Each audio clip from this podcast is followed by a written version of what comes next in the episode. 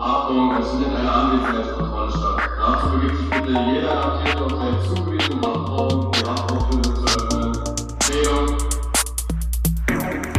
gibt eine Dis Diskrepanz zwischen dem, was die kriminologischen Erkenntnisse sind und das, was politisch sozusagen im Mainstream als äh, notwendig erachtet wird. Und diese Übersetzungsleistung, das ist eine extrem große Aufgabe, die uns allen bevorsteht und wo wir, glaube ich, echt noch eine Menge miteinander arbeiten müssen.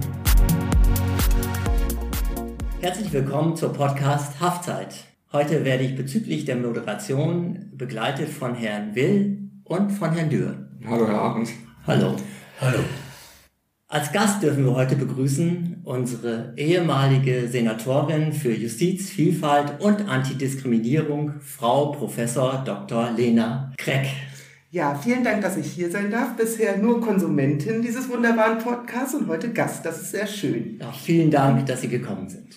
Vielen Dank, Frau Kreck. Vielleicht etwas zu Ihrer Person. Äh, Sie wurden 1981 geboren. Äh, Sie haben Rechtswissenschaft an der Humboldt-Universität studiert und haben dann 2015 am Zentrum für europäische Rechtspolitik in Bremen promoviert. Das ist korrekt, ja. Ja? Sie sind Juristin sowie Politikerin in der Partei Die Linke. Sie waren von 2019 bis 2021 Professorin an der Evangelischen Hochschule Berlin. Und vom 21. Dezember 2021 bis zum 27. April 2023, also 16 Monate, waren Sie Senatorin für Justiz, Vielfalt und Antidiskriminierung des Landes Berlin. Das ist fast korrekt, denn in der Tat äh, war ich darüber hinaus natürlich nach wie vor Mitglied meiner Hochschule und kehre jetzt auch wieder zurück. Es hört sich so an, als ob es Ja. 2021 geendet ist. Das ist nicht der Fall. Äh, Wir haben kurz vorher telefonisch gesprochen und Sie haben mir gesagt, dass Sie stolze Besitzerin eines Deutschlandtickets sind und mit der BVG hierher gekommen sind. Äh, Als Senatorin wurden- wurde Ihnen ein Fahrzeug mit Fahrrad zur Verfügung gestellt. Ist Ihnen die Umstellung wieder schwer gefallen? Ähm, überhaupt gar nicht, denn ich werde Ihnen Folgendes verraten. Mindestens eine Fahrt, die Hin- oder die Rückfahrt zur Arbeit, habe ich auch als Senatorin im ÖPNV gemacht. Mir war das ganz, ganz wichtig, ähm, immer ähm, die Welt und die Berlinerinnen und Berliner jenseits der getönten Scheibe zu sehen. Und so bin ich ähm, ja jeden Tag eigentlich ÖPNV gefahren und dann war der Umstieg ganz leicht. Ja, jeder, der Sie kennt, hat Sie auch als einen sehr nahbaren Menschen erlebt, wenn ich das mal so sagen darf. Das können nur andere beurteilen. Nachdem Sie äh, zur Senatorin ernannt wurden, äh, waren Sie plötzlich Chefin der Senatsverwaltung für Justiz mit einem riesen Organigramm und verschiedensten Organisationsabläufen. Sie waren verantwortlich für viele, viele Mitarbeiter, aber auch für 3500 Gefangene. Konnten Sie sich auf diese Aufgabe gut vorbereiten und können Sie sich vielleicht an die ersten Tage erinnern? Mhm. Also in der Tat ist es ja ganz schwierig, wenn man eine so große Aufgabe übernimmt, die man noch nie gemacht hat. Und ich war ja auch die erste linke Justizsenatorin in Berlin. Das heißt, es gab niemanden, den ich fragen konnte, wie läuft denn das in Berlin aus einer, also oder wie kann man das aus einer linken Perspektive eigentlich gestalten? Also das heißt, ich habe dem Grunde nach bei null angefangen, ähm, aber gleichzeitig hatte ich eine sehr klare Vorstellung davon, was ich machen wollte und was ähm, wiederum aber auch die Herausforderungen sind. Und ich habe dann immer ein Bild bedient. Ähm, ich habe gesagt, ich ähm, klappe mein Visier hoch, ich nehme links und rechts mein Team an die Hand und wir laufen jetzt durch den Hagelsturm. Und ähm, das Bild hat mir unglaublich geholfen, weil ich mich damit nicht alleine gefühlt habe und ich sehenden Auges in diese große verantwortungsvolle Aufgabe gestartet bin. Und ähm, deshalb waren die ersten Tage natürlich aufregend, ich muss gerade zögern, ich war jeder Tag ähm, aufregend und für mich als Person unglaublich bereichernd. Aber ich hatte da jetzt nicht ähm, große Startschwierigkeiten.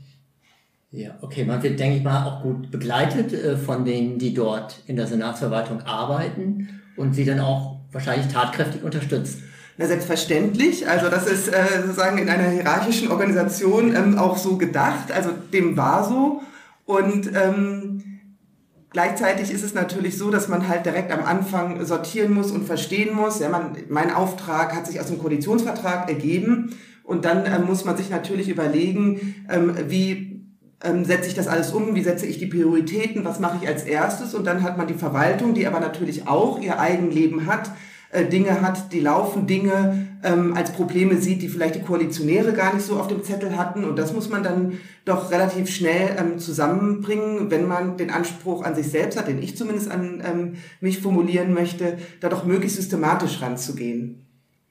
Hat sich Ihr Leben, als Sie dann Senatorin waren, komplett geändert? Also eine geregelte Arbeitszeit gibt es doch wahrscheinlich nicht. Nee, man ist da 24-7 im Dienst, das ist klar. Ähm, natürlich gibt's dann auch ein Diensthandy, das äh, hört sich dann immer so schick an, gibt's dann irgendwie ein schickes iPhone, aber äh, dieses Telefon ist äh, 24-7 an und ich habe immer gesagt, das ist an meinem Körper festgetackert. Und kurz bevor ich aus dem Amt geschieden bin, ist mir was passiert, da ist nämlich der Akku ausgegangen, das Telefon war aus. Und dann habe ich, oh genau, und dann habe ich das äh, in die Steckdose gesteckt und äh, geladen und dann ging es wieder an und dann sollte ich meine PIN eingeben und dachte ich, ich weiß den PIN nicht mehr. Und da ist mir aufgefallen, dass ich über ein Jahr diesen PIN nicht eingegeben hatte, weil ja. ich immer pingeligst darauf geachtet habe, dass dieses Telefon ähm, an ist und dass ich das höre und dass ich es immer mitbekomme. Dann bin ich ins Bett gegangen und dachte, na gut, wenn irgendwas wirklich ist, ja, die wichtigen Leute kennen meine Privatnummer, ich werde das schon irgendwie erfahren. Und ich bin am nächsten Morgen aufgewacht, bing, war die PIN wieder in meinem Kopf und tatsächlich ist es so, eigentlich alles, was ich einmal gelesen habe, verschwindet nicht aus meinem Kopf, so auch nicht die PIN des Diensttelefons. äh, man muss wissen, dass die äh, Senatorin eigentlich rund um die Uhr erreichbar sein muss falls irgendwelche besonderen Vorkommnisse sind. Ja. Genau, na, das ist ja auch richtig. Genau ja. wie Sie eingangs beschrieben haben, das ist eine sehr, sehr große Verantwortung, ähm, die, mir hat, die man hat. Und für mich war das eine Selbstverständlichkeit, 24-7 erreichbar zu sein. Ähm, und wenn Sie fragen, wie sich das Leben verändert hat, naja, also wenn man 24-7 im Dienst ist, dann habe ich natürlich auch in diesen 16 Monaten auch schöne Dinge im Privaten erlebt. So ist das nicht. Aber die Zeit dafür ähm, reduziert sich doch deutlich. Ja. Und das muss man, das muss man wollen. Also das ist, ähm, man, das ist kein Job wie jeder andere. Das ist ein Job, den macht man einmal im Leben. Und das ist ein Job, wo man, ich, also ich sage dazu immer, man stellt sein Leben zur Verfügung. Ja. Und ähm, ich ähm, habe das immer so verstanden, dass es nicht darum geht, dass es mir etwas Gutes tut oder dass ich mich darüber profitieren kann, sondern ich habe das für die Berlinerinnen und Berliner getan. Äh, wir, ihr, unsere Podcast geht hier ja hier mehr um den Strafvollzug. Hatten Sie vorher irgendwie was mit dem Strafvollzug mal zu tun?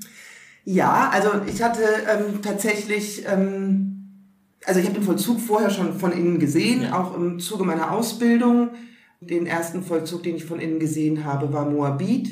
Da waren wir ähm, ReferendarInnen und äh, sind da gemeinsam rein und ähm, liefen da rum. Dann gab es direkt äh, einen Alarm und ähm, wir wurden in irgendeinen Raum geschickt, die Tür wurde zugemacht und wir wussten, okay, wir sind da jetzt halt irgendwie eingesperrt, um ähm, ja, sagen wir mal abzuwarten, bis halt irgendwie sozusagen die Situation sich geklärt hat. Aber bereits als wir durchs Tor gegangen sind, habe ich halt diese Enge gespürt. Mhm. Und das hat sich dann, als wir in diesen Raum eingesperrt waren, obwohl klar war, irgendwann wird jemand mit dem Schlüssel kommen und lässt uns wieder raus. Und auch ganz am Ende dieses Besuches äh, in Moabit werden wir wieder auf der Straße stehen. Ich habe diese Enge in dieser Brust unglaublich gespürt. Und ähm, diese Enge in der Brust habe ich äh, dem Grunde nach bei jedem Besuch in einer Vollzugsanstalt gespürt. Und Außer im offenen Vollzug? Ähm, Im offenen Vollzug natürlich weniger. Das ist, äh, das ist äh, naturgegeben so und ähm, trotzdem ähm, ist es äh, ist es eine Justizvollzugsanstalt. Ja. Ähm, und von daher, also natürlich, wenn man durch Moabit durch die Gänge läuft oder durch, wenn man durch den Tunnel läuft, das ist, also das wirkt auf den Menschen ganz anders, als man, als wenn man halt irgendwie durch ein offenes Tor ähm, im offenen Vollzug läuft. Natürlich, ja. ja. ja. Aber trotzdem war das so. Und dann ähm, ist es so, dass ich ja ähm, äh, eben äh, drüber gesprochen, dass ich in der Evangelischen Hochschule ähm, als Professorin äh, tätig war und bin und ähm, und da habe ich auch Strafrecht gelehrt und da habe ich tatsächlich ähm, versucht, einen Beitrag dazu zu leisten, dass ähm, gute SozialarbeiterInnen ähm, am Ende im Vollzug tätig sein können. Und ähm, eines der schönsten Geschenke, die ich äh, bekommen habe, ist, dass als ich dann als Senatorin ähm, im Vollzug unterwegs war, teilweise ehemalige Studierende von mir getroffen habe. Frau Kreck, eines Ihrer ersten Schreiben, das ich von Ihnen, damals noch im Dienst, als Senatorin gelesen habe, war an die Inhaftierten gerichtet. Äh, das sorgte doch bei den einen oder anderen doch für gewisse Irritationen. Ich persönlich fand es aber ein positives, ein gutes Signal, denn Behörden und Verwaltungen, äh, wozu ja auch eine Justizvollzugsanstalt zählt, neigen doch des Öfteren dazu, sich mit sich selbst zu beschäftigen und sich selbst in den Mittelpunkt eventuell zu stellen äh, und dabei die eigentliche Aufgabe, nämlich die Arbeit mit den Inhaftierten, ein wenig in den Hintergrund rückt. Und war das so als Signal gedacht? Mhm. Ich glaube, Sie meinen dieses Schreiben ähm, hinsichtlich der Corona-Bestimmung. War das so? Nein, ich glaube, das war kurz nach Ihrer Einsetzung als Senatorin. Ja. Da haben Sie sich, glaube ich, vorgestellt. Ja, genau. Also, es, genau, also mir war das, also ich, ich meine, dass ich das auch verknüpft habe. Mit, das kann sein, mit, ja. Genau, also weil mir das ähm, tatsächlich ähm, sehr wichtig war, weil mir klar war, dass wir aufgrund der Pandemie nicht in eine Situation kommen, dass wir diese ganzen ähm, Regularien so schnell zurückfahren können und nach wie vor der Vollzugsalltag maßgeblich ähm, von den Corona-Schutzmaßnahmen geprägt ist. Und ähm, natürlich betrifft oder haben, waren es alle Gruppen innerhalb des Vollzuges davon betroffen. Aber diejenigen, die halt die kleinste Lobby haben, sind die Gefangenen und ähm, mir war das äh, tatsächlich wichtig, genau wie Sie das jetzt gerade auch formuliert haben, als Signal ähm, deutlich zu machen, dass ähm, ich in meiner Position die Position von Gefangenen mitdenken möchte und ähm, das ist eine schwierige Ding Geschichte, weil es unglaublich viele verschiedene Menschen sind mit ganz unterschiedlichen Bedürfnissen. Also man kann da nicht irgendwie ein, ein Interesse daraus einfach formulieren. Ähm, und trotzdem ist es äh, eine Gruppe, die wirklich eine sehr schlechte Lobby hat, womit ich nicht sagen möchte, dass äh, die Bediensteten im Vollzug, die jeden Tag unglaublich, äh, Unglaubliches leisten, ähm, nicht auch noch deutlicher und lauter gehört werden müssten. Äh, nach Ihrem Antritt äh, wurden alle Justizvollzugsanstalten von Ihnen besucht, soweit ich weiß. Äh, jede Anstalt ist eine eigenständige Behörde und bemüht sich dabei natürlich äh, positiv darzustellen. Äh, kommt es da auch oft zu Vier-Augen-Gespräche mal mit Mitarbeitern oder auch mit Gefangenen? Mhm. Also zunächst war es so, dass tatsächlich diese Antrittsbesuche ein bisschen schleppend gelaufen sind. Das lag an mir, ähm, weil wir da halt wirklich noch diese hohen Corona-Zahlen hatten. Ja, und ich habe gesagt, das kann nicht sein, dass ich jetzt, ähm, also Bezug nicht nur den Vollzug, sondern auch im Übrigen die Gerichte, ja, ich kann nicht in so einer Situation jetzt hier von Hochzeit zu Hochzeit springen, und wir waren in einer extrem angespannten Situation. Wir waren in der vor, vorläufigen Haushaltswirtschaft. Der Ukraine-Krieg hat begonnen. Und ähm, es war wirklich extrem viel, was dieser Senat ähm, äh, zu Beginn äh, zu leisten hatte. Und ich hatte zu dem Zeitpunkt noch mich nicht mit Corona infiziert und habe gedacht, na, das kann nicht sein, dass wenn ich jetzt mit meinem Stab unterwegs bin und wir dann alle rausgekegelt werden oder noch viel schlimmer, wir das irgendwo in den Vollzug bringen, ähm, naja, und deshalb hat sich das so ein bisschen geschleppt und es war mir dann, als die Antrittsbesuche stattgefunden haben, sehr wichtig, dass ich natürlich mit den Anstaltsleitungen spreche, aber ich habe bei jeder Anstalt auch mit den Personalvertretungen gesprochen und mit den Insassenvertretungen. Ja. Also das heißt, ich habe immer drei Gesprächseinheiten gehabt und dadurch haben die Termine auch immer ein bisschen mehr Zeit in Anspruch genommen und es verschleppte sich natürlich alles, weil ich mich dann immer mit irgendjemandem verquatscht habe. Aber das war mir sehr wichtig, die verschiedenen Perspektiven auch ähm, ja, also sozusagen mir vortragen zu lassen. Mhm. Und ich muss dazu aber eine spannende Sache sagen, dass ähm, in den allermeisten Fällen, ähm, jetzt jenseits davon, dass vielleicht jetzt irgendwelche Spezialprobleme auch adressiert worden sind, was so die Grundstimmung in der Anstalt anging ähm, oder aber auch, ähm, wo Schwierigkeiten gesehen werden, dass in den verschiedenen Gruppen relativ dicht beieinander war. Mhm. Und das war für mich ähm, ganz, ganz, ganz spannend zu sehen, dass ähm, gerade was die Personalvertretung und die ähm, Gefangenen anging, da gar nicht so eine Diskrepanz war, ja. sondern dass es da an vielen Punkten eine ähnliche Wahrnehmung gab. Können Sie, äh, das ist eigentlich eine Frage, die man sonst eher unter Häftlingen stellt, aber in etwa einschätzen, wie viel Zeit Sie insgesamt in Gefängnissen verbracht haben? oh, ne, bei mir wird man es halt wahrscheinlich eher in Stunden als in Jahren. also, hm, oh, das würde, jetzt müsste ich es kurz überschlagen, aber ich war, ähm, also ich war in jeder Anstalt mindestens zweimal. In Stunden kann ich das jetzt nicht äh, rechnen. Ich ähm, war im Übrigen auch zum Abschied nochmal mhm. in jeder Anstalt. Das war mir auch wichtig. Da habe ich allerdings dann nur mit den Anstaltsleitungen gesprochen. Und ich war ähm, auch, nachdem ich aus dem Amt geschieden bin, noch einmal im Vollzug, denn ich bin äh, den Gefangenenlauf mitgelaufen aus dem Stegreif. Fünf Tage nachdem ich aus dem Amt geschieden war, bin ich dann nochmal nach, nach Plötzensee ja. gefahren und habe mir die zehn Kilometer gegeben. ich bin angekommen. Ja, ich ja, habe gehört, dass Sie teilgenommen haben. Ja, und ich kann Ihnen eins sagen, das war für mich auch, also auch ein ganz, ich werde jetzt anekdotisch, ja, ja. aber es war ganz, ganz schön, denn ähm, das Feld startete und ich habe damit nicht gerechnet. Ich habe gedacht, da sind so viele so untrainiert wie ich. Ja, wer wackelt da einfach entspannt los und es ging auf die Plätze fertig los und dann rasten die alle nach vorne und ich sah die immer nur noch von hinten und dachte, oh weia. Und dann waren aber ein paar äh, Frauen aus dem Frauenvollzug und dann dachte ich, super, ich klinge mich bei denen mit rein. Und dann liefen wir los, das muss, muss man sich so vorstellen, das ist ähm, ein 10-Kilometer-Lauf und man läuft zehnmal eine 1-Kilometer-Runde. Und nachdem wir die erste Biegung genommen haben, ich lief mit zwei Frauen, sagte die erste, ich kann nicht mehr, ich gebe auf. Und er hat gesagt, sie geben auf gar keinen Fall auf, also mindestens einen Kilometer müssen sie laufen. und, dann, und dann sind wir ähm, tatsächlich äh, den Kilometer gelaufen, aber die beiden Frauen sind die fast die ganze Strecke gegangen. Und ich oh. bin dann halt immer so nebenher getippelt. Und es ist so, dass ähm, es in diesem Jahr die Möglichkeit gab, für Gefangene auf fünf Kilometer zu reduzieren. Und diese beiden Frauen wollten nur fünf Kilometer laufen. Nachdem wir eine Kilometer rum waren, waren die so motiviert, dass sie gesagt haben, sie machen die fünf Kilometer und gingen aber einfach weiter. Ich wollte aber die zehn laufen. Also ich bin nebenher getippelt, dann habe ich irgendwann so hochgerechnet und dachte, okay, wenn wir jetzt die fünf Kilometer so langsam laufen und ich dann noch fünf Kilometer hinterherlaufen muss, dann bauen wir erst Mitternacht hier ab. Ja? Und dann habe ich dann irgendwann gesagt, ey, es tut mir mega leid, aber ich muss jetzt vorlaufen. Dann bin ich losgelaufen, bin dann brav Runde und Runde gelaufen, dann irgendwann so, als ich vielleicht bei achteinhalb Kilometer war, ähm, schloss ich bei so einem Gefangenen aus Tegel an. Und wir liefen dann das Stück zusammen. Und er war aber eine Runde vor mir, weil ich hatte ja am Anfang ordentlich getrödelt und er war wahrscheinlich auch fitter als ich.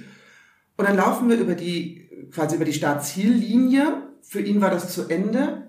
Und ich musste aber noch einen Kilometer laufen. Und ich klopfe ihm auf die Schulter und sage, super, geschafft. Sie können stolz auf sich sein. Und er sagt, nee, aber Sie müssen doch noch eine Runde laufen. Und dann ist er mit mir den elften ah. Kilometer gelaufen. Dann dachte ich so, was für zwei schöne Erlebnisse der Solidarität. Ja. Ich habe die beiden Frauen am Anfang mitgeschleift und am Ende hat er mit mir noch die letzte Runde gelaufen. Da war ich sehr, sehr glücklich. Und, aber ich habe dann im Ziel erstmal eine geraucht. das war wirklich ein schönes Abschlusserlebnis praktisch. Es war ja. wunderschön. Ja. Ich werde im nächsten Jahr mal wieder mitlaufen. Ah. Kündige ich jetzt schon mal großspurig an. Ich habe hier nochmal eine Frage. Ich kann mir vorstellen, dass der Posten des Justizsenators beziehungsweise der Justizsenatorin nicht der beliebteste ist. Jeden Tag können in den Gefängnissen besondere Ereignisse passieren, die medial für Aufsehen sorgen und sie sich dann am gleichen Tag in den Medien rechtfertigen müssen. Besteht da nicht die Versuchung, den Vollzug restriktiv zu gestalten? Also weniger offener Verzug, weniger Verzugslockerung, damit möglichst wenig passieren kann? Dies würde zwar dem Resozialisierungsauftrag des Vollzuges widersprechen, aber für eine hohe Rückfallquote, wenn es dann entsprechende Zahlen gäbe, müsste, musste bisher noch kein Justizsenator oder Senatorin zurücktreten. Ja, also ich, ähm, ich kenne natürlich diesen Impuls, ja, sozusagen, dass ähm, man Vollzug möglichst repressiv gestalten möchte und das ist, wenn man die Zeitung aufklappt, wahrscheinlich auch gesellschaftlicher Konsens ja, dass das ähm, ein bestimmtes Bild von Gefängnis ist, was ein gutes Gefängnis ist, das restriktive Gefängnis. Aber ich möchte eine These aufstellen. Ich glaube, diese Szenarien, die sie gerade gezeichnet hat, die dann ähm, einer Justizsenatorin auch mal das Amt kosten kann, äh, die passieren ganz unabhängig davon, mhm. ob man ähm, besonders restriktiv drauf ist oder nicht. Und dann äh, haben Sie natürlich das Zauberwort äh, genannt, Resozialisierung. Und wenn man die Arbeit im Vollzug ernst meint und ein Interesse daran hat, einen Beitrag dazu zu leisten, dass diese Gesellschaft die möglichst sicherste ist, dann muss man alles darauf setzen, eine vernünftige Resozialisierungsarbeit zu machen. Und sobald man diesen Kniff verstanden hat, kommt man eigentlich nicht mehr zurück, ja, ähm, und kann sich das eigentlich nicht mehr vorstellen. Ich hatte den Eindruck, dass ähm, wenn man das sauber argumentiert, und genau diesen Gedanken formuliert, dann ähm, ist es durchaus auch so, dass das nachvollzogen wird. Und von daher verstehe ich das tatsächlich nicht, wenn ähm, PolitikerInnen ähm, so eine Scheu davor haben, sich da entsprechend ähm, zu positionieren. Aber in der Tat ist es der einfache Weg. Ja, ja? man ähm, kann sich irgendwelche Lorbeeren anknüpfen, ähm, aber es ist nicht der, ist nicht der schlaue Weg, leider. Und eigentlich auch nicht der richtige.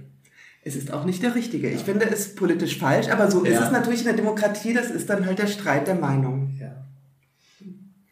Weil Sie gerade den Streit der Meinungen äh, ansprechen. Sie haben ja auch schon gesagt, Sie waren die erste ähm, linke Justizsenatorin in Berlin, noch dazu aus der Strömung der emanzipatorischen Linken. Ähm, inwiefern würden Sie sagen, dass linke Ideale äh, Teil Ihrer Ziele als Justizsenatorin waren oder inwiefern hat Ihre Parteizugehörigkeit, Ihre politische Ausrichtung, Ihre Arbeit geprägt? Mhm.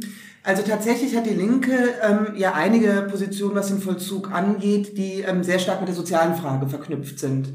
Also ich habe mich ja auch ähm, sehr stark ähm, für die Reduzierung der Ersatzfreiheitsstrafe ausgesprochen und ähm, habe dafür ja auch äh, sehr gekämpft. Das sind jetzt eine der Punkte, die, wo ich sagen würde, das schmerzt durchaus, dass ich ähm, befürchte, dass wenn äh, so jemand wie ich da nicht äh, so nervig weiter hinten dran ist, ähm, wir deutlich hinter dem zurückbleiben, was ich mir eigentlich erhofft hatte, was wir ähm, realisieren können. Für mich ist das allerdings wichtig, das ganze Ding noch einen Schritt weiter zu denken, weil tatsächlich die Frage ähm, von Vollzug ist für mich ähm, eine Frage von gesellschaftlichen Ausschlüssen. Und jetzt nicht nur gedacht im einfachsten Sinne gesellschaftlicher Ausschluss im Sinne von, man, jemand wird in einem Gebäude gesteckt, wo eine große Mauer drumherum ist und die Person kann ähm, erstmal nicht mehr am gesellschaftlichen Leben teilhaben, sondern auch die Frage, wer kommt hier eigentlich in den Vollzug, ähm, wie werden im Vollzug Ausschlussmechanismen, Erniedrigungen, Demütigungen, die Menschen erlebt haben, die möglicherweise auch dazu geführt haben, dass, dass sie ähm, ja, Straftaten begangen haben, ähm, ganz häufig eben auch verknüpft mit Suchterkrankungen, ähm, wie werden die bearbeitet. Ähm, und das ist tatsächlich für mich sozusagen die eigentliche linke Frage, das ist sozusagen die soziale Frage, ist da für mich ein Teil, ja, sagen die halt ähm, da zu adressieren ist. Aber für mich ist tatsächlich die spannende Frage von gesellschaftlichen Ausschlüssen und das ist für mich eine originär linke Frage. Das sind ja eigentlich Fragen hinsichtlich, wer landet im Vollzug oder inwiefern sind gesellschaftlich marginalisierte Gruppen im Vollzug möglicherweise oder nachgewiesenerweise überrepräsentiert. Gibt es auch Bereiche, die speziell die konkrete Vollzugsgestaltung betreffen? Ja, naja, also ich glaube tatsächlich, dass ähm, ich muss ganz anders anfangen. Ich habe irgendwie auf dem Weg hierher so ein bisschen Zeitung gelesen und dann habe ich äh, gesehen, dass es gerade eine Diskussion ähm, um die Frage gibt, ob in Kitas Personen arbeiten sollen, die die deutsche Sprache nicht beherrschen, aber andere Sprachen dafür dann ähm, beherrschen. Und ähm, ich glaube zum Beispiel, dass ähm, jetzt jenseits von der Frage, dass ähm, wir im AVD natürlich äh, so oder so ein Problem haben, Personal zu gewinnen, fähiges Personal zu gewinnen, ähm, aber ein Augenmerk zum Beispiel darauf liegen muss, dass äh, wir ähm, in die Mehrsprachigkeit kommen und ähm, nochmal ganz anders als bisher. Also da gibt es natürlich auch ähm, Entwicklungen, aber ähm, dass wir die gro also große Gruppen haben, für die ähm, Deutsch eine Sprache ist, in der sie sich vielleicht verständigen können, aber gerade auch wenn es darum geht, ähm, vielleicht höchstpersönliche Dinge zu artikulieren, wo man in der ähm, ersten Sprache, die man im Leben erlernt hat, vielleicht einfach sicherer ist, ähm, dann ist es eigentlich erstmal nur eine Kleinigkeit. Also das ändert jetzt nicht die großen mhm. Dinge im Vollzug, ähm, aber das ist, wäre, ist eine Kleinigkeit, wenn man zum Beispiel guckt, wie kriegen wir das hin, ähm, innerhalb der Bediensteten dann eine ganz andere Form von Mehrsprachigkeit hinzukriegen. Und das ist, das ist ein ganz kleiner Schlüssel. Ja, wie gesagt, das ist überhaupt nichts, was irgendwie das System als solches anfasst, aber ich glaube, dass es tatsächlich im Vollzugsalltag, gerade dann auch in Situationen, die vielleicht ähm, aufgebracht sind, die außer Kontrolle ähm, zu geraten scheinen, die für, für die Gefangenen natürlich eine wahnsinnige Belastung sind, aber natürlich auch für die Bediensteten, die dann in einer konkreten Situation damit umgehen müssen und ähm, ich kann mir sehr gut vorstellen, dass zum Beispiel in solchen Krisensituationen, wenn eine Person in ihrer Muttersprache angesprochen wird, das einen anderen deeskalatives äh, Moment hat, als ähm, wenn das zum Beispiel dann nur in der deutschen Sprache stattfinden muss.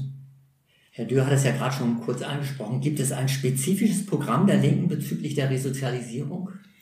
Ja, also es gibt tatsächlich verschiedene ähm, Ansätze. Also ähm, es gibt, oder anders, es gibt nicht ein spezifisches Programm im Sinne von, es gibt einen Text, ja, mit erstens, zweitens, drittens bis zehntens und das ist jetzt ähm, das, äh, das Programm. Es ist natürlich auch dadurch schwierig, es war ja in der letzten Folge auch immer wieder Thema durch, äh, ja. die, ähm, äh, sagen, durch den Föderalismus, dass man natürlich dann in den Bundesländern auch relativ äh, spezifisch gucken muss, ähm, wie die Situation ist. Aber es gibt halt eben solche Grundsätze. Und ähm, Grundsätze ist, der Grundsatz ist in der Tat schon so jetzt sehr vereinfacht, je weniger die Leute in Haft sind, desto besser. Ja, ja ähm, sozusagen, je ähm, weniger restriktiv der Haftalltag gestaltet ist, desto besser, je mehr die Leute, ähm, Stichwort Übergangsmanagement, aber auch Haftraumdigitalisierung und, ähm, und so weiter und so fort oder eben auch ähm, äh, die Entlohnung ähm, in, in der Arbeit, also sagen, je mehr die Leute sozusagen da vernünftig vorbereitet werden ähm, auf die Zeit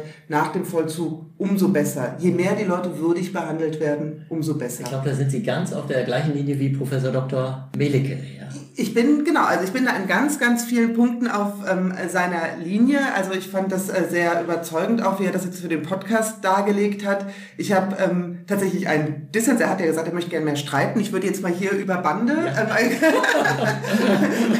weiß ob es ein Streit wird, aber ich ein, ein Dissens äh, anmelden wollen, eben gerade bei der Frage der Ersatzfreiheitsstrafe, ähm, wo er ja dann äh, die Idee geboren hat, man könne ja dann Werkhallen ähm, schaffen, wo dann die Leute tatsächlich äh, das abarbeiten. Und da zeigt ähm, die Empirie, ähm, dass die große Mehrheit der ErsatzfreiheitsstraflerInnen, die wir in Berlin haben, die sind nicht in der Lage, das abzuarbeiten. Und das ist das Problem. Also wenn man so schwer suchterkrankt ist und so schwer psychisch erkrankt ist, dass man es noch nicht mal schafft, die vier Stunden am Tag, die man in Berlin ähm, also dann Dienst also arbeiten muss, um halt eben einen Tag der Ersatzfreiheitsstrafe abzuarbeiten. Vier Stunden. Ja, also das heißt, wenn ich acht Stunden unterwegs bin, habe ich schon eigentlich zwei Tage der Ersatzfreiheitsstrafe abgearbeitet, aber ich kriege noch nicht mal die vier Stunden mhm. hin.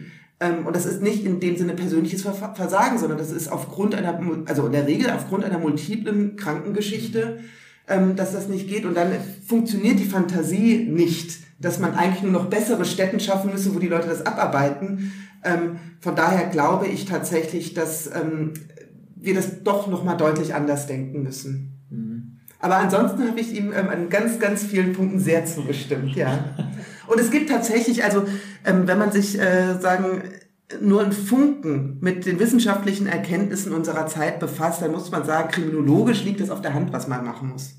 Ja, es gibt eine Diskrepanz zwischen dem, was die kriminologischen Erkenntnisse sind und das, was politisch sozusagen im Mainstream als äh, notwendig erachtet wird. Und diese Übersetzungsleistung, das ist eine extrem große Aufgabe, die uns allen bevorsteht und wo wir, glaube ich, echt noch eine Menge miteinander arbeiten müssen. Ja. Das hat mir eigentlich an linker Justizpolitik oder Justizvorstellungen immer gut gefallen, dass ich fand, die sind deutlich eher an wissenschaftlichen Erkenntnissen und an Empirie orientiert äh, und weniger an Dogmen und ähm, Überzeugungsvorstellungen. Ja, also dann ist, ja, und das ist auch so einfach. Also wenn wir uns zum Beispiel angucken, wie das Sicherheitsgefühl der Bevölkerung ist, dann steht das außer Verhältnis zur Sicherheit ja. dieser Gesellschaft. Also vor 30 Jahren war es viel gefährlicher.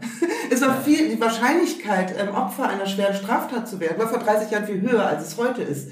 Aber sozusagen in der öffentlichen Wahrnehmung ist es anders. Und das ist ähm, tatsächlich ähm, ganz, ganz schwierige Geschichte und ähm, ich freue mich, dass Sie das äh, so wahrnehmen, dass äh, die Linken tatsächlich da ein Interesse dran haben, das auch immer wieder ähm, zu artikulieren, denn ähm, viele Menschen sind hier dann doch auch dem Argument äh, zugänglich und Emotionen, das sind natürlich äh, höchst eigene Geschichten, das kann man jetzt nicht nur rational bearbeiten, aber es ist natürlich schon auch ein, ein Baustein, den man machen kann, dass sich jemand vergegenwärtigt, ey, natürlich kann mir etwas passieren. Uns allen kann immer irgendetwas passieren, aber die Wahrscheinlichkeit ist so gering wie noch nie seit Bestehen der Bundesrepublik Deutschland.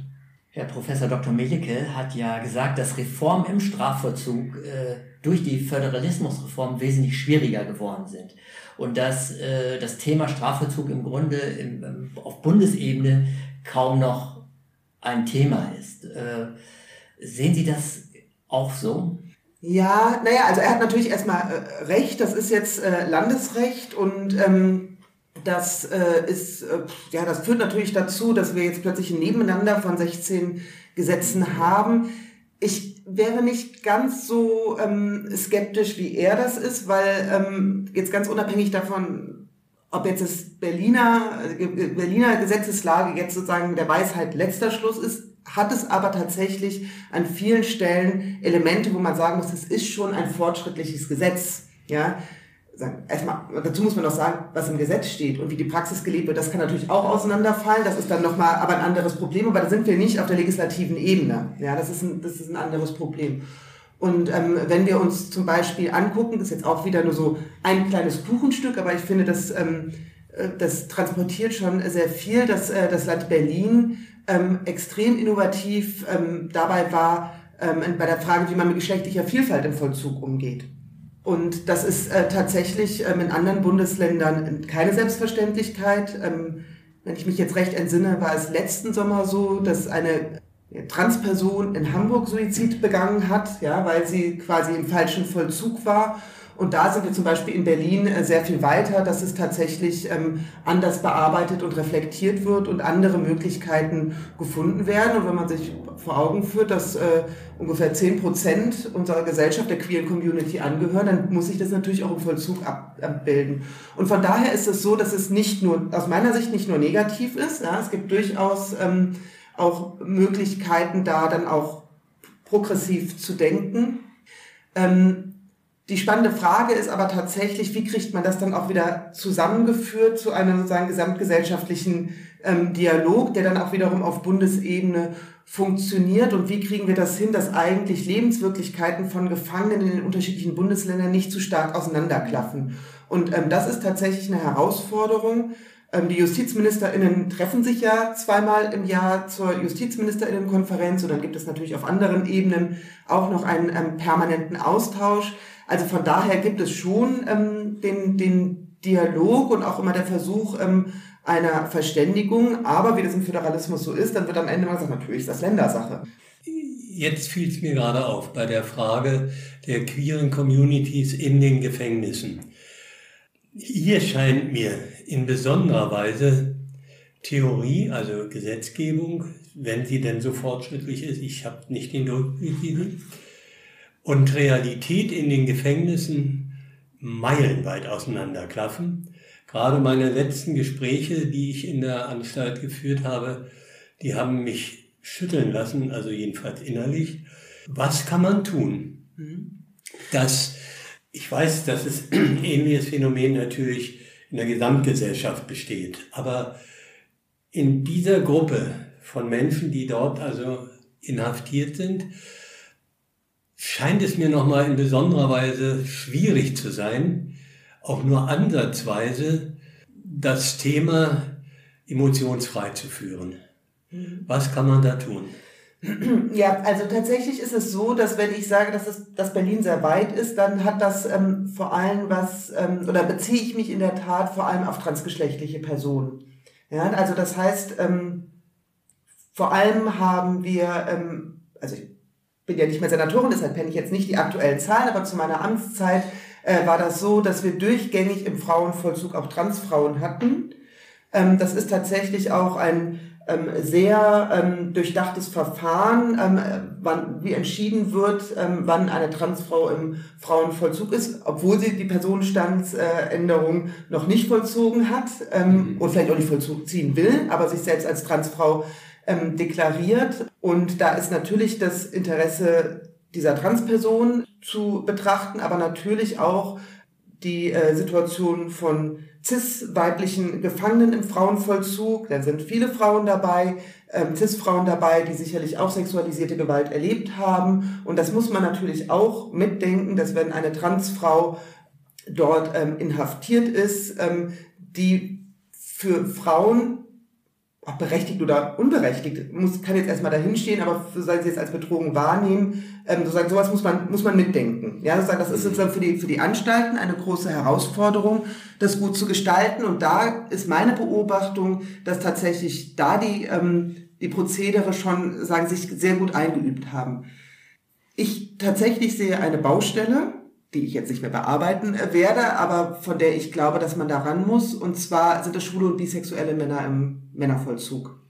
Weil ich glaube, dass da ähm, die Schutzräume ähm, nicht ausreichend sind. Ich glaube, dass da tatsächlich vieles äh, unter der Decke läuft. Also ich kann total verstehen, wenn sich ein schwuler Mann ähm, in Tegel nicht outet. So.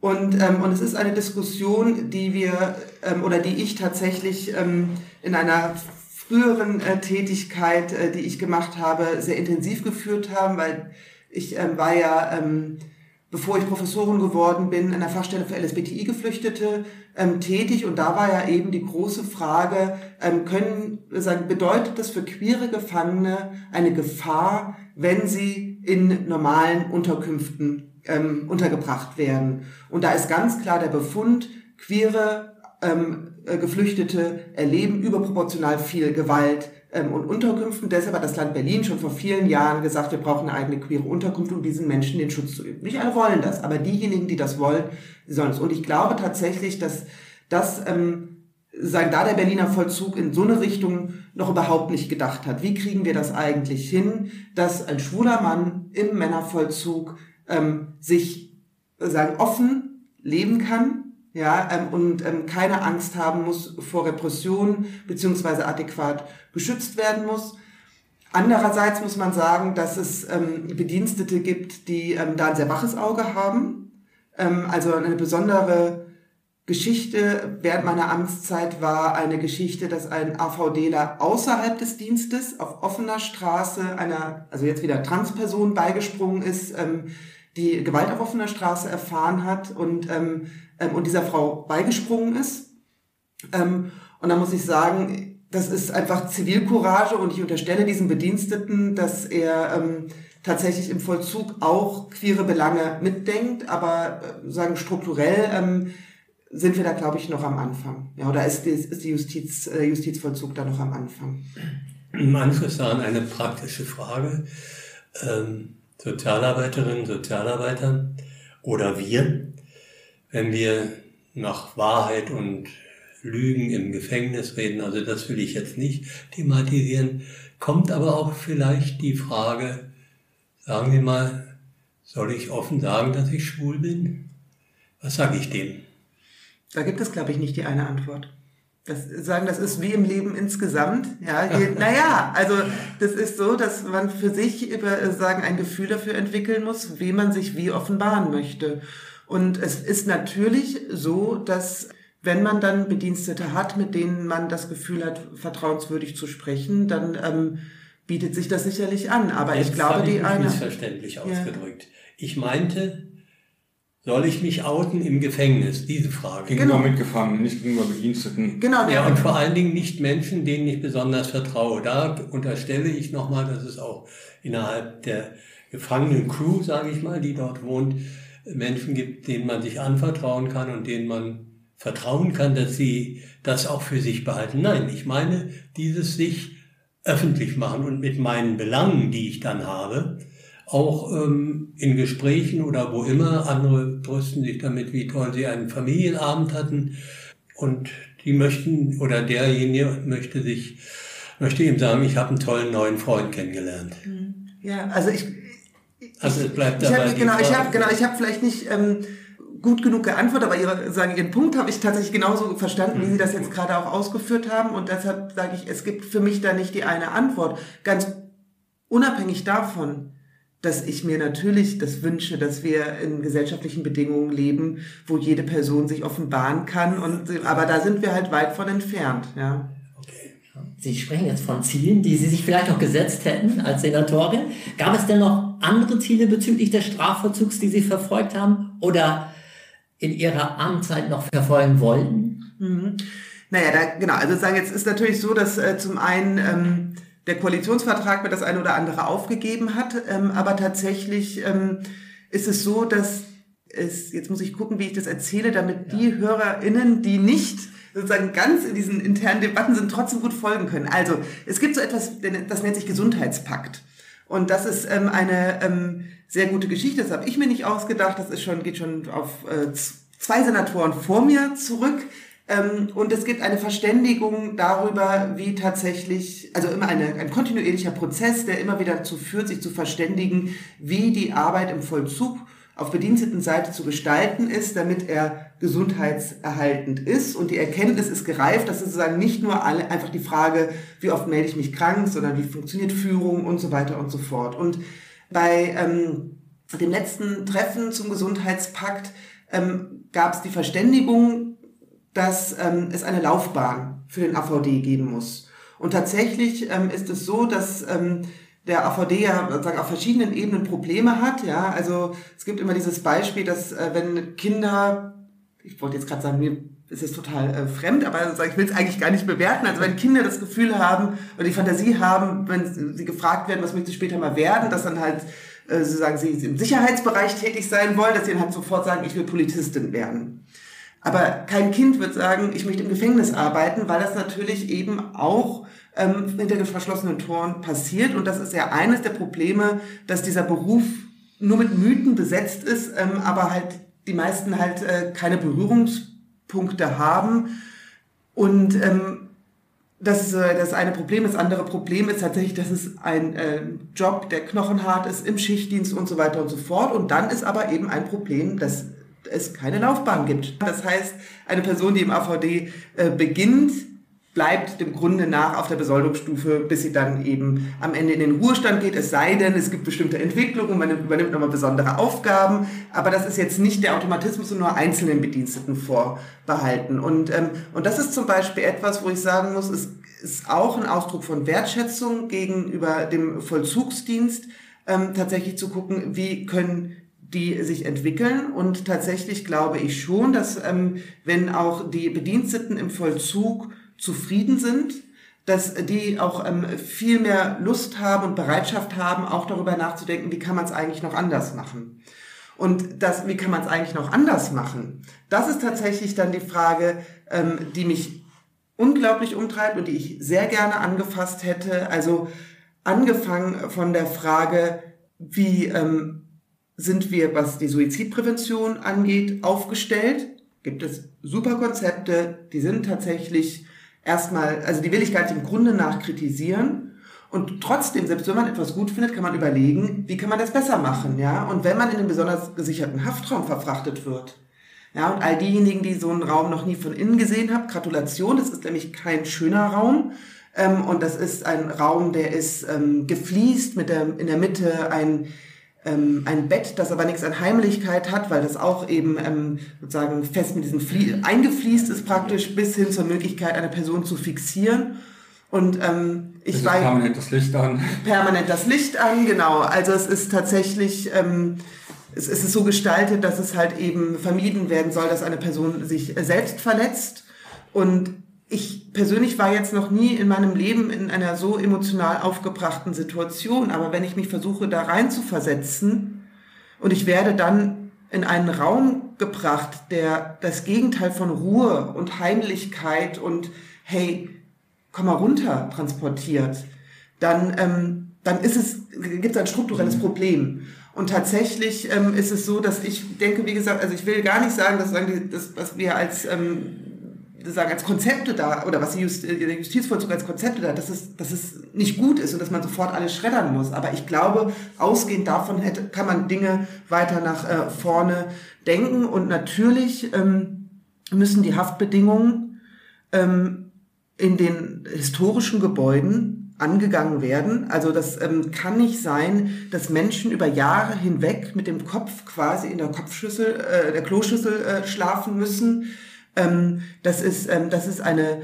absolute Zumutung und ähm, wir sind wirklich, ähm, was den Berliner Vollzug angeht, nicht in allen Haftanstalten, aber in einigen wirklich weit davon entfernt, ähm, dass man sagen muss, das Haftsetting ist so gestaltet, dass eine Person ähm, sich ähm, in bester Art und Weise reflektieren kann, ähm, um dann ähm, am Ende als ähm, ja, also sein gestärkter Mensch ähm, Teil dieser Gesellschaft sein mhm. zu wollen. Und ähm, jetzt, äh, ob man jetzt beim Suizidpräventionsraum, das sind jetzt sozusagen, wenn man haushalterisch denkt, Peanuts. Mhm. Ja, wenn man ähm, sich aber dann die alten Gebäude anguckt, das ähm, da braucht's richtig Asche. Und das ja. ist natürlich ähm, eine große Herausforderung, aber da wäre ich gerne ähm, die ersten Schritte gegangen. Da wären Sie noch dran geblieben? Na klar. Aber jetzt erstmal natürlich jetzt nicht mehr. Sie sind Nö, genau, jetzt ich nicht mehr. Und dann ist es so, dass ich dann halt sagen muss, jetzt wir haben ja vorhin über linke ähm, Justizpolitik gesprochen und da muss ich sagen, na gut, aber vielleicht ist, ähm, was diese Haftbedingungen angeht, auch eine konservative Justizpolitik ähm, dem zugänglich und von daher ähm, äh, würde ich mich jetzt nicht grämen, wenn äh, über die CDU das äh, angegangen wird, sondern dann ähm, bin ich äh, pro Vollzug genug, dass ich nicht sagen muss, ich muss mir hier die Lorbeeren anstecken, sondern Hauptsache da passiert was. Äh, wie stehen Sie zum offenen Verzug, Frau Kreck? Der offene Verzug ist ja in Berlin eigentlich außergewöhnlich stark ausgeprägt. Wir liegen ja so etwa bei 25 Prozent etwa. Äh, Im Süden Deutschlands, auf Bayern, liegt man oft unter, ich glaube, unter 5 Prozent. Also sehr, sehr unterschiedlich. Äh, Herr Dürr, Sie wären wahrscheinlich gar nicht hier am Tisch in anderen Bundesländern nein. Nein. Wäre ich mit einer Freiheitsstrafe von knapp vier Jahren und mit meinem speziellen Delikt nicht hier. Wären Sie jetzt wahrscheinlich im geschlossenen Vollzug ja. äh, und Sie sind nicht hier. Äh, wie stehen Sie denn zum offenen Vollzug? Naja, das ist eine ganz einfache Meine Antwort. Einladen. naja, beste. Ja, also Ja. tatsächlich ist das, ähm, äh, ist das oder anders. Man kann natürlich Vollzug noch mal ganz anders denken, aber mit den Möglichkeiten, die wir jetzt derzeit haben und wozu unsere Gesellschaft gerade bereit ist, ja, ist das äh, ähm, der beste Weg, der ähm, gegangen werden kann, wo ich äh, hoffe, dass ähm, sich das weiter so entwickelt, dass ähm, da mehr Mut an den Tag gelegt wird. Die ähm, Zahlen belegen ja, dass äh, die Entscheidung, so eine große Anzahl von Menschen in den offenen Vollzug zu verlegen, nicht dazu führt, ja, dass ähm, aus dem Vollzug heraus irgendwie überproportional mehr Straftaten begangen werden, die Leute ähm, alle abhauen oder ähnliches, sondern im Gegenteil, dass äh, diejenigen, die im offenen Vollzug sind, in aller Regel gibt natürlich auch immer welche, die dann unsere Vollzugslockerung etwas sehr locker sehen, aber in aller Regel ähm, das äh, schon verstehen, dass das ein wichtiger Baustein für sie ist, in diese Gesellschaft zurückzufinden. Daran anschließend könnte man die eben gestellte Frage noch ein bisschen zuspitzen. Übrigens nicht eine Frage, die ich mir ausgedacht habe. Die habe ich aus dem, aus, der offenen, aus dem offenen Vollzug selber gehört und wohlwollend gehört. Nämlich, wird es eine Zeit geben, wo der offene Vollzug der Regelvollzug ist? Naja, das ist natürlich eine politische Frage. Gell? Und ähm, das, also, das hoffe ich natürlich. Das hoffe ich natürlich. Und ähm, das, also, das stellt natürlich äh, große, ähm, es ist, ein, es ist ein ganz anderes Arbeit mit Gefangenen, wenn man die Zahl noch weiter steigern möchte. Und ähm, aber ich glaube, dass, wie gesagt, die Expertise, die das Land Berlin da gesammelt hat. Und auch da ist es zum Beispiel, dass ich bei Herrn Melicke vielleicht so ein bisschen einen Dissens anmelden will, weil ich glaube, der kriminologische Dienst, den wir in Berlin haben, da auch tatsächlich sehr gute Begleitarbeit macht, ähm, sagen auch Forschung in Auftrag gibt und das äh, ehrlich gesagt, glaube ich, auch sehr gut begleitet wird, dass es jetzt nicht nur irgendwie mal so gewürfelt ist, sondern schon auch auf wissenschaftlichen Erkenntnissen fußt. Ja, also sage ich, ich glaube, ich bin da so in dieser schwierigen Situation, dass ich natürlich ganz klar politisch dafür stehe, aber es jetzt auch nicht mehr zu verantworten habe.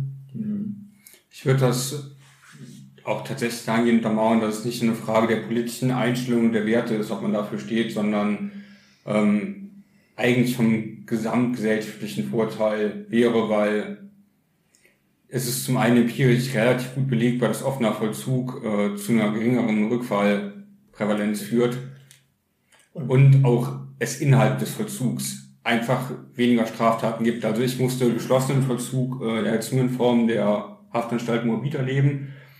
Äh, und was ich sage, ist jetzt nicht repräsentativ, aber aus meiner Beobachtung kommt es im geschlossenen Vollzug zu deutlich mehr Gewaltdelikten unter Gefangenen, zu deutlich mehr Betäubungsmittelkonsum.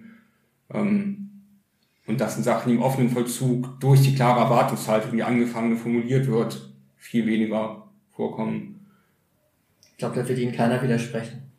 Ähm, Das deutsche Erwachsenenstrafrecht kennt nur, Geldstrafe, diese Frage haben wir auch an äh, Herrn Willicke gestellt, das deutsche Erwachsenenstrafrecht kennt nur Geldstrafe, Freiheitsstrafe. Halten Sie das für ausreichend oder würden Sie das auch gerne erweitern wollen? Ja, also, also ich, genau, also ich bin da, also ich bin da ehrlich gesagt ähm, durchaus, also kann mir das sehr gut vorstellen, ja, das zu, aber das ist eben der Dissens, den ich vorhin schon ähm, formuliert habe, also sowas wie Sozialstunden oder so etwas einzuführen, das ähm, da weiß ich nicht genau, ob das in die, in die Kerbe schlägt, die wir eigentlich brauchen. Ja, und deshalb ist, glaube ich, tatsächlich meine Antwort eher offener Vollzug oder tatsächlich nochmal ganz andere Vollzugsformen, die man eigentlich jetzt schon im StGB ähm, unter die Freiheitsstrafe subsumieren könnte.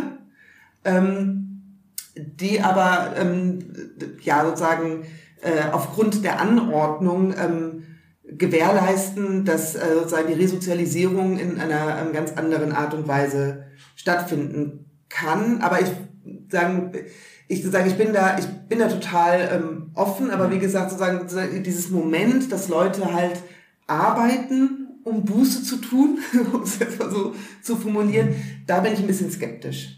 Ja, das ist, ähm, da sind einfach, also man gibt natürlich ganz viele Gefangene, die vorher wunderbar einer Erwerbsarbeit nachgegangen sind und trotzdem straffällig geworden sind. Ähm, aber es gibt einfach eine sehr große Gruppe, ähm, die ähm, einen geregelten Arbeitsalltag ähm, so nicht hatten. Und das ist tatsächlich auch erstmal ein Lernprozess ist.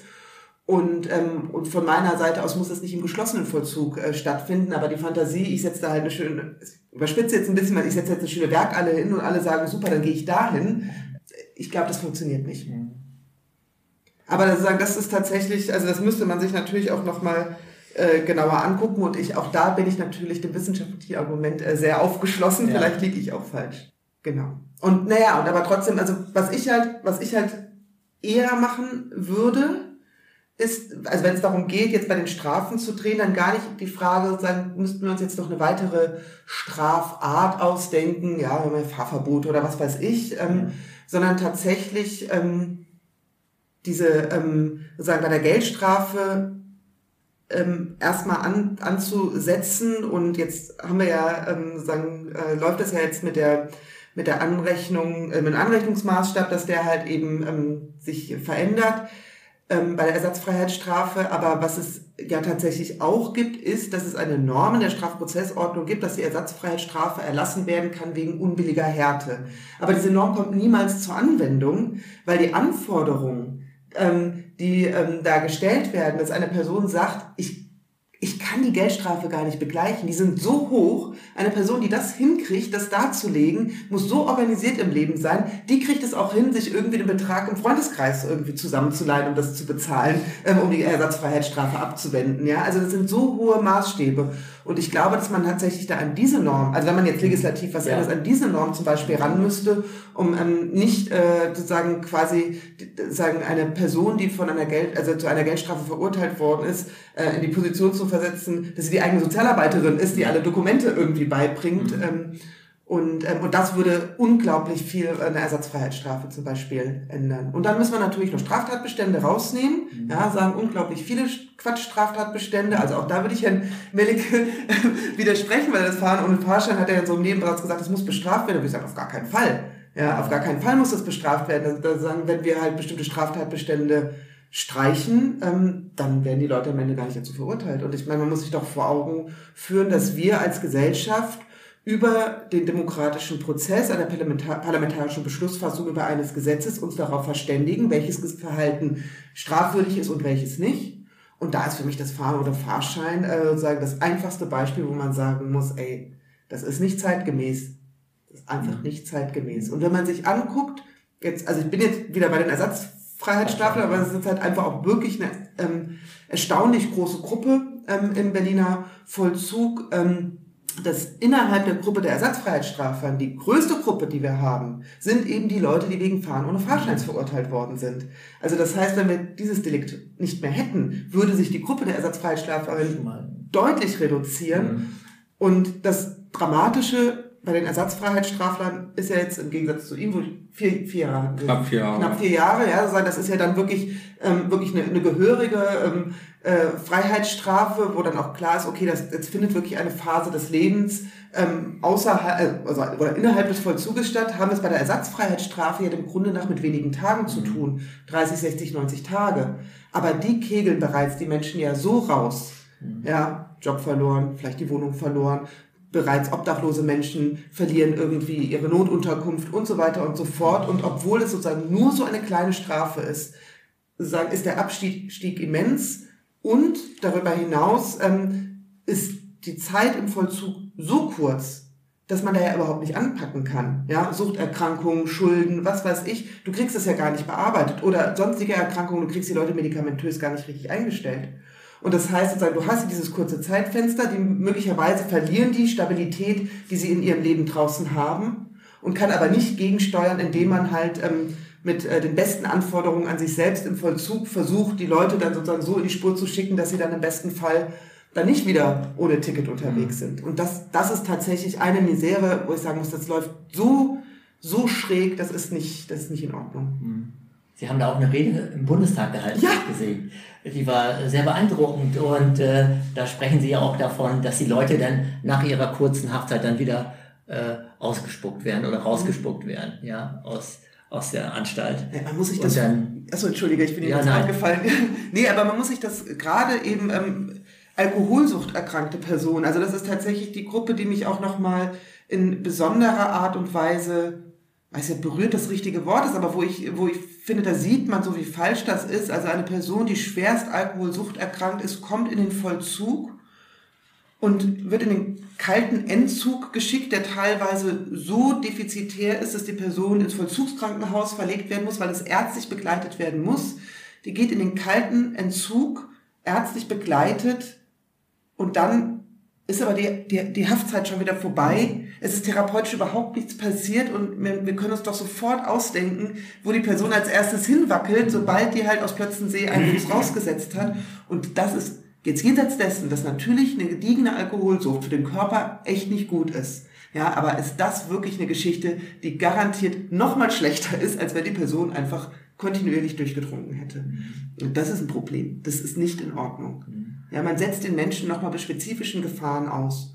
Und da muss man eine vernünftige Drogenpolitik machen, da muss man eine vernünftige Suchtprävention machen, da muss man tatsächlich auf einer ganz anderen Ebene ähm, sozialpolitisch sich aufstellen, wenn man diese schweren Erkrankungen behandeln möchte.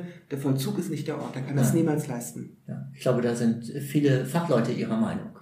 Ja, oder ich habe mich von den vielen Fachleuten auch überzeugen lassen. Ja. Ich bin, so, bin, sehr, Ja, ja. bin, das, äh, bin das sehr, also wir haben wirklich tatsächlich eine sehr starke ähm, und gute Szene von Leuten, die tatsächlich ähm, fachlich sehr fundiert das formulieren. Und ich hoffe, dass das noch mehr und stärker wahrgenommen wird.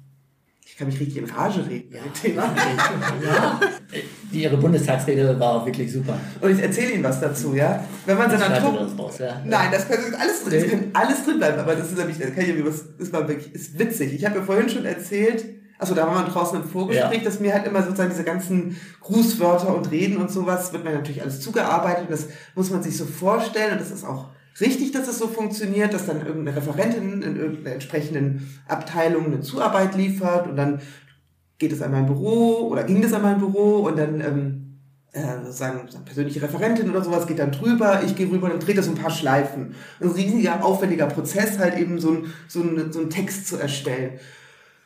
Und dann war es aber tatsächlich so, dass die Leute in meinem Team mitunter ganz schön gelitten haben, weil auch bei dieser Bundestagsrede war es nämlich so, dass ich dann halt dorthin gefahren bin und dann halt diese ganzen Karten für die Rede und dann steige ich aus und dann sage ich, ich bin gleich wieder da und das Einzige, was ich in der Hand habe, ist mein kleines Tick, Trick und Track-Büchlein, weil ich mir auf der Fahrt einfach nur drei Notizen gemacht habe, wie ich es jetzt machen möchte. Und, ich, und alle um mich drum herum haben dann immer geflucht und gesagt, "Lena, wir haben so viel Arbeit reingesteckt. und ähm, ja, aber das, also danke, dass, dass Sie mir das so rückspiegeln, dass Ihnen das Ja. gefallen hat, aber ähm, ich, ähm, ja, ich habe so ein bisschen Freestyle gemacht. Ja, aber das, ja, Das ist umso beeindruckender dadurch. ja, umso beeindruckender. Ja, finde ich auch. Ja, traditionell äh, als Hörerin unserer Podcast kennen Sie das ja bestimmt, ähm, haben am Ende unsere TeilnehmerInnen immer die Möglichkeit, noch einen Wunsch zu äußern. Ähm, in Ihrem Fall frisch aus dem Amt geschieden, kann man das vielleicht ganz gut ja als Wunsch an Ihre Nachfolgerin äußern. Was würden Sie sich von Ihrer Nachfolgerin im Amt als Justizsenatorin wünschen? Mhm.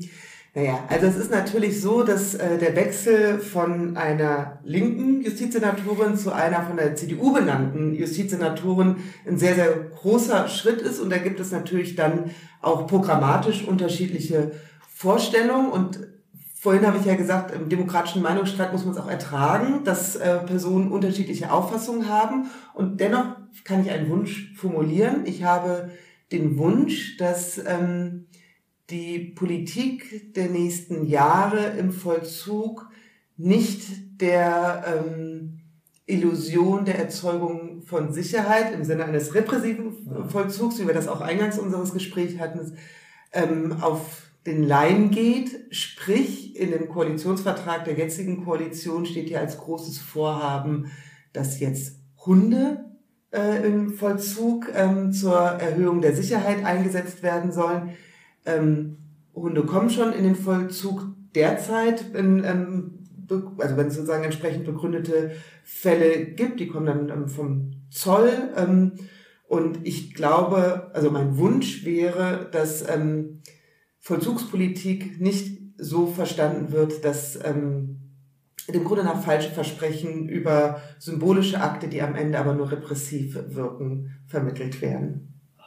Danke für dieses schöne Schlusswort. Frau Kreck, wir bedanken uns sehr herzlich bei Ihnen für dieses wunderbare Gespräch, was wir mit Ihnen führen durften. Ja, vielen Dank, dass Sie Zeit genommen haben. Ja. Und Herr Will, natürlich auch danke Ihnen fürs Kommen. Ja, Ihnen auch, Herr Ja. Gerne. Und dann Ja. fällt mir tatsächlich leider noch ein Wunsch ein. Ich sprenge Oh, das Format. Ja, können Sie ruhig. Machen Sie weiter so. Danke für diesen wunderbaren Podcast. Das ist wirklich eine große Bereicherung. Das machen wir gerne. Ja, das machen wir. Ja. Liebe Zuhörerinnen und Zuhörer, bis zur nächsten Folge. Tschüss. Bis zur nächsten Folge. Tschüss.